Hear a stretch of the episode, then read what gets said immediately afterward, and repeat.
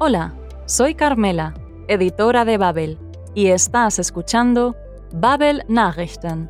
Estamos de vuelta con más noticias auf Deutsch procedentes de Reuters. En este episodio escucharás sobre una ola de calor en Europa.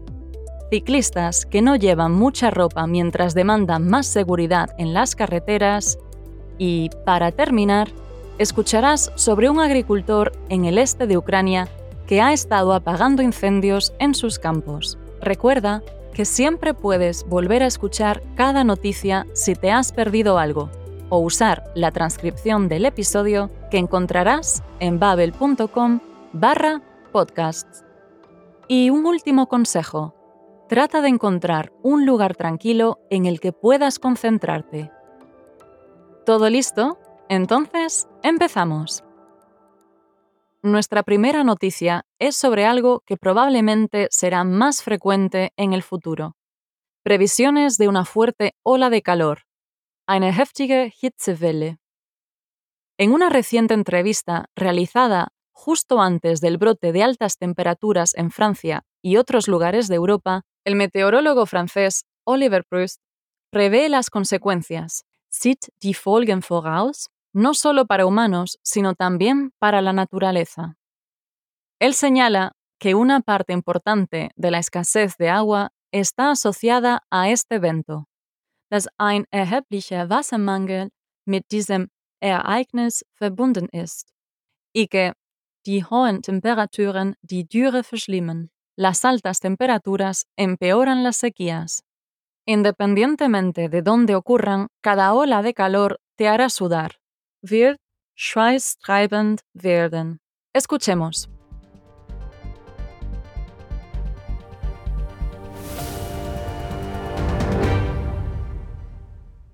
Eine heftige Hitzewelle wird in Frankreich erwartet. Die Temperaturen sollen dann auf rund 40 Grad Celsius steigen. Olivier Proust ist ein französischer Meteorologe. Er sieht bereits die Folgen, nicht nur für die Menschen, sondern vor allem auch für die Natur voraus. Es ist offensichtlich, dass ein erheblicher Wassermangel mit diesem Ereignis verbunden ist und wir müssen wissen, dass nicht nur das Fehlen von Wasser, sondern auch die hohen Temperaturen die Dürre verschlimmern. Bei hohen Temperaturen trocknet der Boden eindeutig schneller aus, besonders da wir erst am Anfang des Sommers stehen, aber es ist bereits so trocken wie sonst erst im Hochsommer. Die extreme Hitzewelle wird jedoch nicht nur in Frankreich schweißtreibend werden, sondern auch in anderen Teilen Europas werden ungewöhnlich hohe Temperaturen erwartet. Besonders betroffen sollen Länder sein wie Spanien und Italien. Und auch im Süden Deutschlands dürfte es ungewöhnlich heiß werden.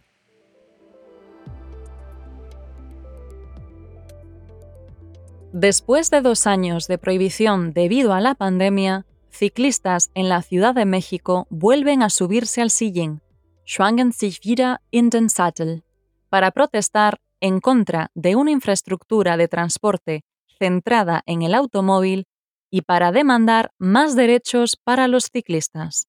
Um gegen eine autozentristische Verkehrsinfrastruktur und für mehr Rechte für Fahrradfahrende zu protestieren. En la rodada al desnudo, los manifestantes estaban, como su nombre indica, desnudos o con muy poca ropa. Esto no fue debido al calor, sino para visualizar la vulnerabilidad del cuerpo humano en el tráfico. Und die Verletzbarkeit des menschlichen Körpers im Straßenverkehr zu veranschaulichen. Uno de los manifestantes nos explica que el equipo de seguridad Sicherheitsausrüstung de los ciclistas no es suficiente para protegerlos de los automóviles. Y otro dice que tanto los ciclistas como los conductores necesitan más respeto y educación vial. Verkehrserziehung. Vayamos a Ciudad de México.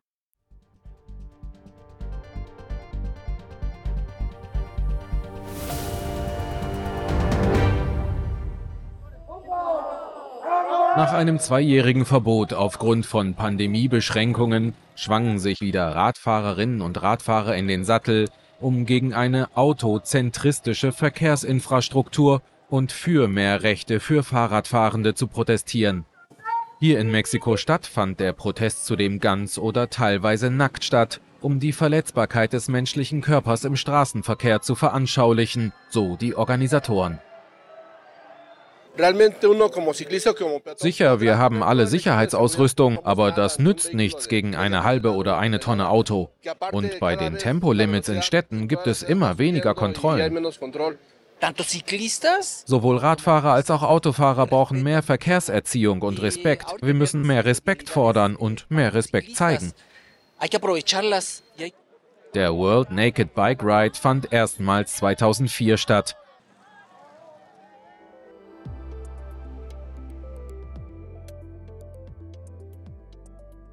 En nuestro último audio de la semana escucharemos a un agricultor que vive al lado del frente en el este de Ucrania. El combate allí es amenazante y omnipresente, bedrohlich und allgegenwärtig. Como consecuencia, el agricultor Vladimir no solo está preocupado por su propio bienestar, sein eigenes Wohlergehen, sino también por el estado de sus campos, den Zustand seiner Felder.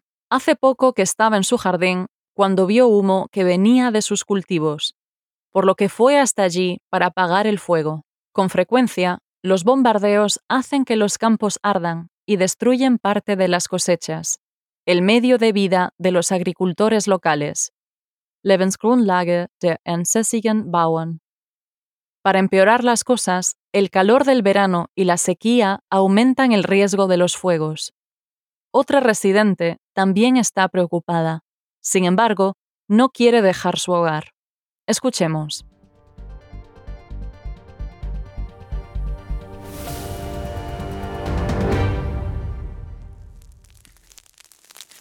Das Dorf von Landwirt Wladimir liegt entlang der Frontlinie im ostukrainischen Donbass.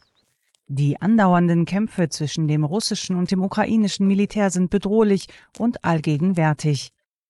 Der 51-jährige Wladimir ist dabei nicht nur um sein eigenes Wohlergehen besorgt, sondern auch um den Zustand seiner Felder. Ich sah Rauch und bin hergekommen, um das Feuer zu löschen. Ich war gerade in meinem Garten. Die Explosion selbst habe ich nicht gesehen. Immer wieder führt der Beschuss dazu, dass Felder in Brand geraten und Teile der Ernte zerstören, Lebensgrundlage der ansässigen Bauern. Sommerhitze und Trockenheit erhöhen das Brandrisiko. Auch der Anwohnerin Juba bereiten die brennenden Felder Sorge. Ihre Heimat verlassen möchte sie trotzdem nicht. Wo kann ich hingehen? Wer wartet dort auf mich? Ich wohne in meinem Haus. Lass die anderen gehen, sie sind jung, ich bin alt, ich lebe schon sehr lange. Es ist beängstigend, aber es ist wie es ist. Esto ha sido todo por hoy. Recuerda que si quieres volver a repasar el vocabulario, solo tienes que rebobinar el episodio o usar la transcripción que encontrarás en babel.com barra podcasts. Volveremos la semana que viene con más noticias en alemán para que mejores tu comprensión auditiva. Gracias por escuchar y bis dann!